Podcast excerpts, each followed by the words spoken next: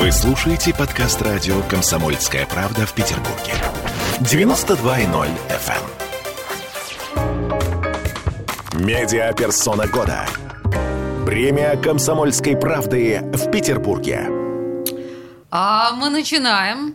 16.03. Добрый день. И вот то, о чем так долго говорили журналисты «Комсомольской правды», запускается прямо сейчас. Мы начинаем марафон – посвященный медиаперсоне 2021 года.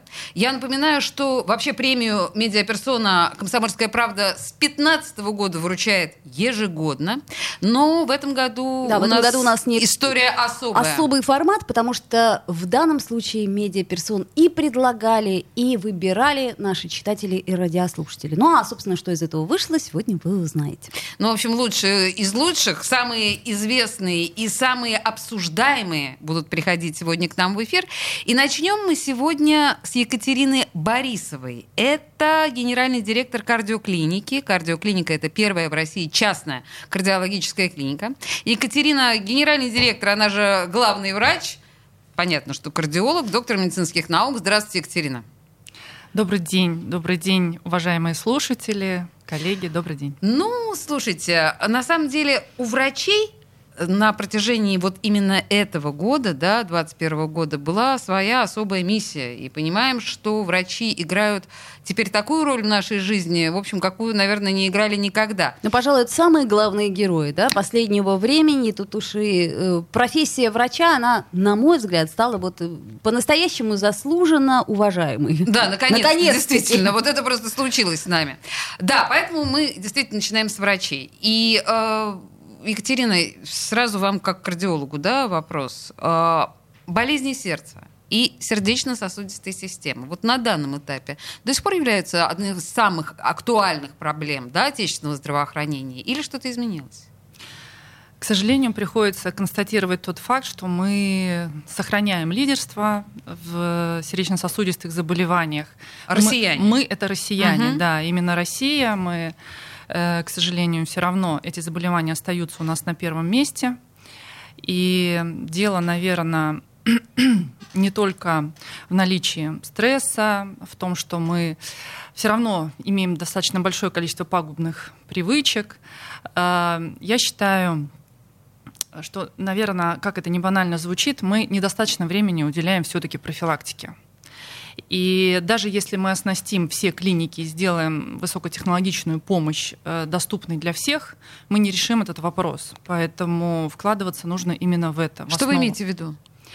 Я имею в виду, э, что нам действительно нужно следить за такими простыми вещами и учить э, наших пациентов, потенциальных пациентов, приходить на обследование к врачу заранее, когда еще ничего не случилось. То есть верное высказывание, что хирурги исправляют ошибки терапевтов. Ну, по сути. Это, это так, это действительно так. Но тут самое главное, чтобы обращаемость была достаточно высокая. То есть э, человек должен понимать, что, да, что холестерин не болит, что давление может повышаться, и при этом он может ничего не чувствовать. Это может происходить эпизодически.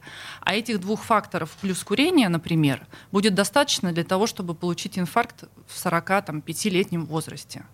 Поэтому допустим, уровень холестерина и уровень своего давления нужно знать довольно рано. Уже с 40 лет пора сходить и все это проверить. То есть мы имеем сейчас в виду да, такие чекапы, то есть мы должны, там, условно говоря, раз в год или раз в два года хотя бы да, держать контроль на, на пульсе. Да, абсолютно так оно и есть. То есть мужчинам после 35, женщинам после 40 стоит узнать свой уровень холестерина, а, стоит следить периодически хотя бы за артериальным давлением. И если в семье были сердечно-сосудистые заболевания рано, например, инфаркты, инсульты в возрасте до 60 лет, то обязательно эти пациенты должны проходить даже чуть больше кардиологическое обследование, там, включающее кардиограмму, эхокардиографию и пробу с физической нагрузкой. То есть это просто как профилактика, ну вот какой чинаш надо делать. Да, это mm, понятно. Так. Слушайте, ну вот 21 век, а вот как в принципе изменился подход к лечению э, сердечно-сосудистых заболеваний, вот какие сейчас методы используются? Я так понимаю, что изменилось практически все в медицине за очень короткий промежуток. Вообще это так и есть. Как во всей медицине, так и в кардиологии. Сейчас э, все ратуют за очень индивидуальный подход, такой индивидуализированный. И для того, чтобы ну, каждому пациенту подойти индивидуально, мы должны иметь больше информации. Соответственно, э, включаются уже и другие исследования, не только наши стандартные, такие вот базовые, как ЭКГ, эхокардиография. Мы теперь дополняем их, э, например, всегда практически ультразвуковым исследованием сосудов для того, чтобы понять, э, насколько там выражен атеросклероз, потому что мы с помощью новых аппаратов очень хорошо видим состояние сосудистой стенки, состояние атеросклеротической бляшки. И, например, когда мы такие вещи фиксируем, и у пациента имеется сравнительно высокий или средний уровень холестерина, мы констатируем факт, что атеросклероз уже начался, и нужно проводить довольно активную профилактику. Такие пациенты нуждаются в назначении препаратов раньше, например, чем кто бы то ни был другой. А, также мы сейчас очень часто используем лучевые методы диагностики. К ним относится, например, измерение КТ коронарного кальция. Это интересный метод. Не понимаю. Я тоже. Да, это интересный метод. В Европе его еще называют флюорографией для сердца. Делается очень просто на компьютерном томографе в течение пяти минут. Правда, синхронизации работы сердца. Для этого нужны наложить электроды на пациента. Проводится сканирование сердца. И в проекции артерий, которые его питают, коронарных артерий, определяется наличие кальция. Виден он очень хорошо, очень быстро. И по количеству этого кальция в просвете артерий можно сразу говорить о том, что да, действительно у этого пациента уже хотя бы начальный атеросклероз есть. И таких, опять-таки, людей нужно лечить активнее и раньше, чем те, допустим, у которых этот кальций нулевой. Слушайте, какой космос. На самом деле, представляешь себе, вот Я прям тебе говорю, просветы, 21 век. просветы в сосудах. Можно увидеть еще фантастика, конечно. Так, хорошо. А, и, э, ну, уточняющий вопрос. Значит, когда мы увидели вот эти вот, да, избытки кальция на стенках сосуда, когда мы поняли, что э, это все имеет э, как это называется, я могу вылечиться от этого? Или все, я, в принципе, уже ставлю себе диагноз, и все, все, у меня То уже есть холестерин. где-то грань. Да, да, да, да. Нет, в том-то и дело, что как раз вовремя выявленные такие изменения мы можем начать активно лечить, и наша терапия э, медикаментозная, Мгм. она позволяет процесс этот остановить, остановить и даже немножко вернуть его вспять. Мы, конечно, никогда не говорим, что мы можем вычистить сосуды. Э, у нас нет Вот это такой я прямо, очень люблю, прямо да, щеточки. щетки. Да. Но все-таки наши препараты, они позволяют уменьшить серьезно э, уровень атеросклероза, а самое главное, что они делают, помимо того, что они замедляют процесс формирования бляшек, они стабилизируют бляшки. Это очень важный факт, потому что атеросклеротическая бляшка, она имеет свойство, и, собственно говоря, это и есть механизм инфарктов и инсультов, дестабилизироваться. Это означает, что ее поверхность может во время стресса, во время повышения давления надорваться. Очень быстро в этом месте формируется тромб, который перекрывает просвет артерии и нарушается кровоток органу. Это, собственно, и есть механизм инфаркта инсульта. А если мы стабилизируем поверхность бляшки, она не надрывается, то она в стабильном состоянии может находиться долгие-долгие годы, ничего плохого происходить не будет. Это и есть, в общем, то, что, например, э, делают наши препараты статины. Статины, вокруг которых ходит очень много нехороших мифов. М, Мифов, конечно, мы не слышали, но вы для нас просто космос действительно Но- но открываете. очень хорошо, что вы так на пальцах Да. это объясняете. Вот сейчас мне действительно это все понятно. А вот скажите принципиальное отличие э, лечения кардиопациентов в частных клиниках и в государственных. Ну, вот Очевидно, да, что оно есть, но... Ну, э, наверное, в Некорректный том вопрос, Ольга, наверное, немножко. Ну, и тем не менее. Я думаю, что в более индивидуализированном подходе. Как сказал один из моих пациентов, э, что ну вот прихожу в большое учреждение, это как фабрика, а у вас индивидуальное ателье. Я думаю, что вот это, наверное, самое правильное. Потому что по уровню оснащения я не думаю, что мы кому-то уступаем. Я не вот сомневаюсь, раз, кстати, э, в этом даже более чем. Я вот как раз, к сожалению, наверное, должна констатировать, что представить себе вот это вот оборудование, о котором вы сейчас рассказали чуть выше, в государственной клинике, ну, а мы упадем на прямых ногах, если мы увидим, от изумления, да, если мы увидим что-то подобное э, в э, государственных клиниках. Поэтому, конечно, вы очень деликатно сказали, что вопрос только в отношении, но, конечно, не только в отношении, конечно, в оснащенности. Я так понимаю, что э, кардиоклиника, это, она на, на, напичкана, нафарш, нафарширована, да, самой крутой супертехникой? Ну, вообще-то это действительно так, потому что даже ультразвуковые аппараты у нас все э, суперэкспертного класса, это все General Electric, и э, мы, конечно, за этим следим, потому что хорошие исследования можно сделать только на аппарате очень высокого уровня. Ну и то, что касается компьютерного томографа, МРТ, это тоже э, ведущие экспертные аппараты зарубежных производителей. А, рентгеноперационная, которую мы не так давно поменяли, предыдущей было 16 лет – мы действительно заменили ее для того, чтобы иметь еще такой вот больший потенциал. И на самом деле это важно для наших пациентов, потому что те аппараты, которые, тот аппарат, который мы поставили сейчас, он дает большую безопасность для пациентов. Mm. Мало того, что там снижена лучевая нагрузка на пациента, а, так еще и есть возможность, например, проведения такого частого диагностического исследования, как коронарография, с маленьким количеством контраста. Что важно очень, кстати, да. Это очень важно для пациентов, у, которые, у которых страдает почечная функция когда мы ограничены, и мы не можем вводить много, потому что мы можем повредить почки, это может э, привести к таким очень нехорошим последствиям. Слушайте, я вот на этом месте, к сожалению, вынуждена прервать наш э, с вами разговор в студии радио «Комсомольская правда» генеральный директор и главный врач кардиоклиники, первой в России частной кардиологической клиники. Мы э, во время нашего радиомарафона «Медиа-персона» 2021 года мы начали его с врачей. Буквально через пару минут рекламы, мы продолжим этот разговор. Медиа персона года. Премия комсомольской правды в Петербурге. Я слушаю радио КП, потому что здесь Сергей Мартан, Дмитрий Гоблин-Пучков, Тина Канделаки, Владимир Жириновский и другие топовые ведущие. Я слушаю радио КП и тебе рекомендую. Медиа персона года. Премия «Комсомольской правды» в Петербурге. 16 часов 16 минут, и мы говорим с собственно говоря, главным врач, э, врачом из всех врачей, кардиологом. Потому что сердце это главный орган, который да, есть в нашем организме. Он спасибо, самый что важный. ты объяснила ну, это правда. бесценную мысль. Мы сейчас говорим с Екатериной Борисовой, главным врачом кардиоклиники.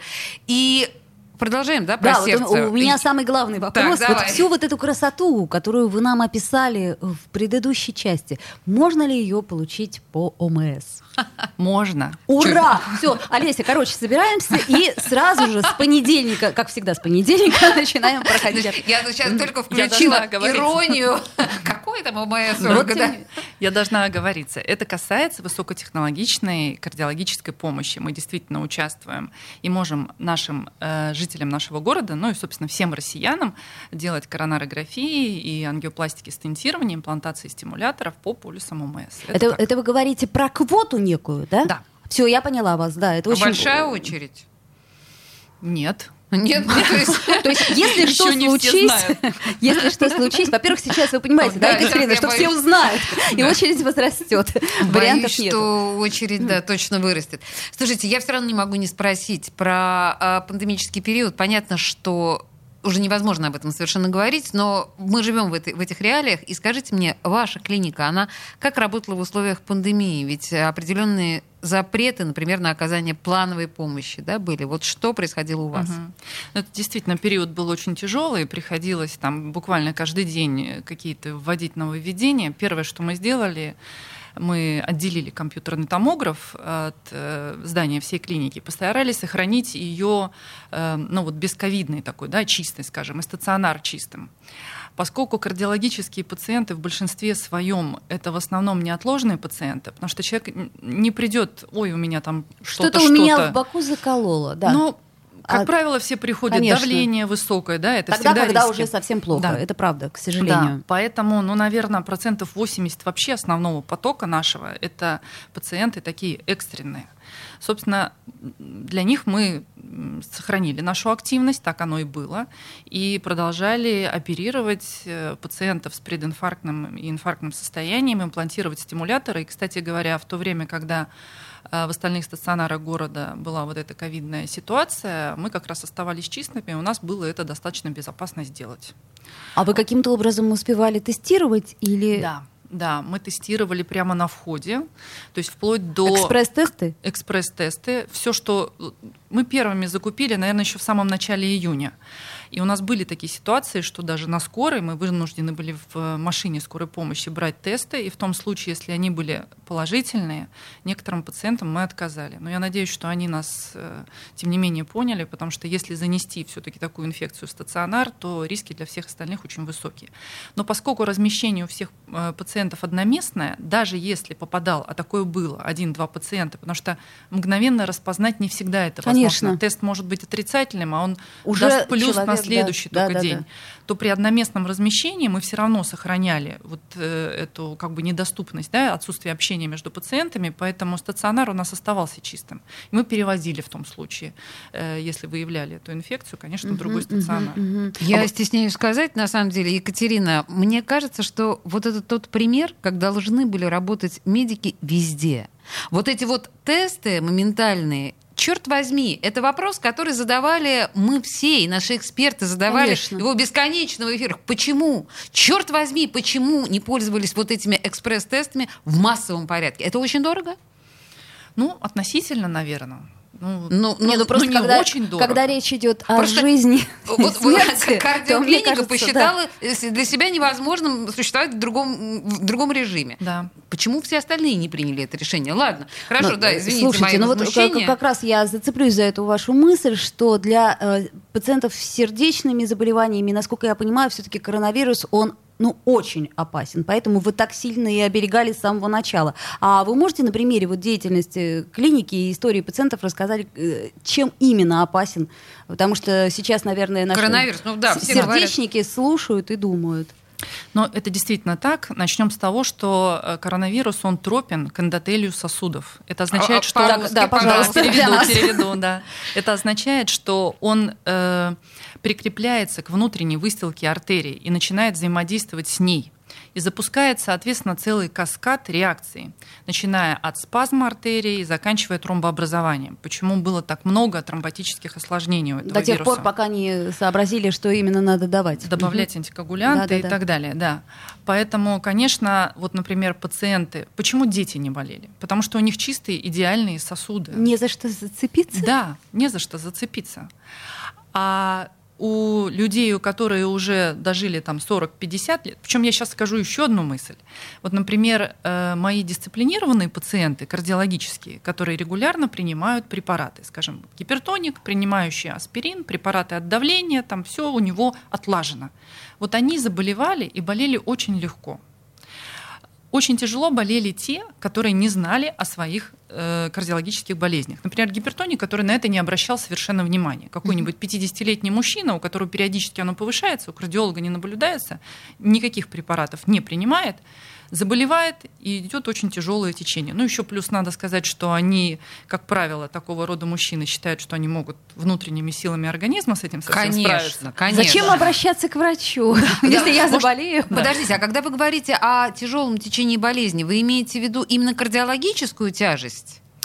Э, вот то, о чем я сейчас да, сказала, вот это мужчина, который не обращался к врачу, но у него были проблемы с гипертонией. Да, я сейчас имею в виду тяжесть именно течения ковида. Ковида, да. Так вот да. в ковиде что отяжелялось? Пневмония или Пневмония. Пневмония. А, вот. И присоединение потом каких-то еще дополнительных э, осложнений. осложнений да? Потому угу. что на самом деле ковид потенцирует, конечно, тромбообразование и инфарктов, инсульта в периоде или на выходе из ковида мы видели достаточно много. А вы, кстати, часто сталкивались э, с постковидным синдромом и сталкиваетесь ли вы с ним сейчас? И делаете ли вы что-то? Сталкиваемся и довольно быстро отреагировали на это и приняли даже в штат двух пульмонологов для того, чтобы помогать комплексно этим пациентам, потому что, к сожалению, не проходит это быстро. Не то слово. Э, да, да, нужно этим заниматься, нужно заниматься, заниматься реабилитацией, ну, во всяком случае, научить пациента, как минимум, как себя вести, не бояться этого, потому что чувствуют себя, конечно, очень многие плохо. Ну, тут, тут такой э, подход комплексный, тут должен высказаться и пульмонолог, и кардиолог обязательно, и динамика КТ должна быть, ну, то есть и посмотреть, что еще подключилось к этому процессу. Слушайте, а вот если говорить о тенденции к тромбообразованию, я знаю, что очень многие мои знакомые, особенно после прививок, начали сами принимать антикоагулянты. Это не опасно? А, хороший очень вопрос. Вот без, без э, да, рецептурно. Да, да, хороший очень вопрос. Я считаю, что после прививок это точно неоправданная тактика. Не надо. Совершенно, ага. да. Э, то, что антикоагулянты назначались пациентам э, с ковидом, но это были пациенты средней тяжести и тяжелые. Угу. Если легкое течение, то не нуждается пациент. Мне, кстати, не назначали антикоагулянты и сказали, угу. что вообще лекарств не нужно. Да. Хотя мне казалось, есть. что я болею очень тяжело, но, да. как выяснилось, легко. Так и есть. Ну, конечно, и надо брать во внимание факторы риска, возраст пациента, сопутствующие заболевания, и тем, у кого факторы риска высокие, им, конечно, антикоагулянты должны были быть назначены. Да. Если мы говорим о реабилитационном периоде, э, практически все так или иначе у нас в той или иной степени, наверное, пройдут через ковид, да, мы понимаем. Поэтому вот, мне кажется, это совет для всех. Что бы вы рекомендовали прежде всего делать? Особенно людям после 40-45. В плане реабилитации. Да? После перенесенного ковида. Да, после перенесенного Здесь очень простая рекомендация. Нужно ходить как минимум 5 километров в день и дышать. То есть надо просто ходить и дышать. Серьезно, это самая лучшая реабилитация для сердца и для сосудов. Причем уровень э, нагрузки, который человек себе дает, не должен быть высокий. Но и нельзя идти нога за ногу. То есть это должен быть такой средний темп, при котором, например, как себя проверить? Если человек идет в среднем темпе и при этом произносит какую-то фразу и не задыхается, и говорит ее без перерыва, значит темп адекватный, средний. Вот в таком темпе нужно ходить.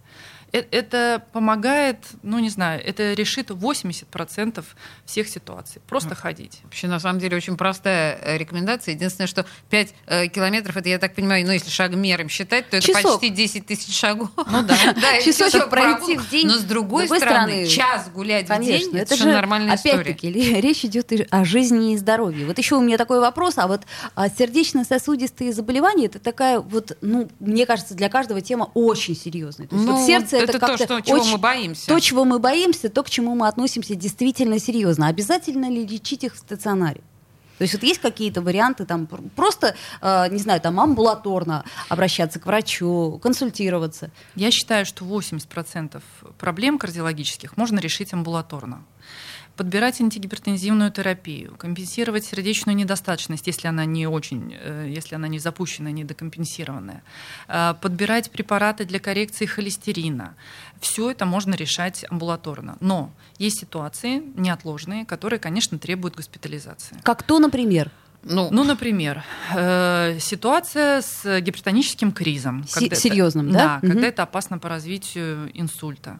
Э, ситуация с пароксизмом, с приступом аритмии, да, ее тоже нужно лечить в стационаре.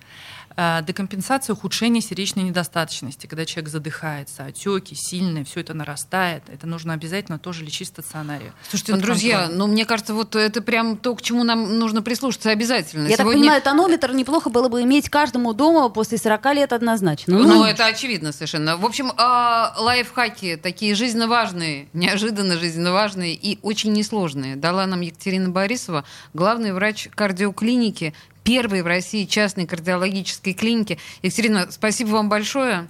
И вам спасибо большое. Будем здоровы, друзья Будете мои. по возможности счастливы. Да, через э, несколько минут мы радиомарафон продолжим.